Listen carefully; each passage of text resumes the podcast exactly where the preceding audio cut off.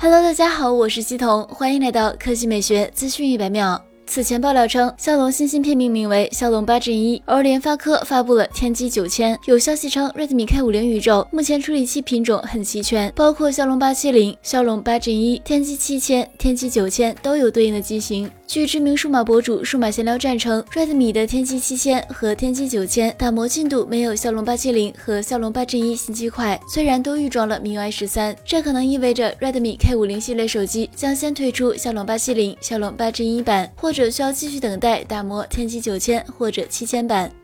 来看调调新闻。近日，华为以一点八八亿元竞得东莞松山湖二十六万平方米工业用地，产业类型为智能汽车部件制造。该合同显示，项目投资总额不低于二十四亿元。公告显示，这块地的面积为二十六点三六万平方米，开发建设期为三年。建设项目将在二零二二年十二月三十一日前开工，在二零二五年十二月三十一日前竣工。华为在此前表示，公司在智能汽车领域的定位是增量部件供应商。目前，华为已经。发布了多款智能汽车相关产品，包括激光雷达、HarmonyOS 座舱等。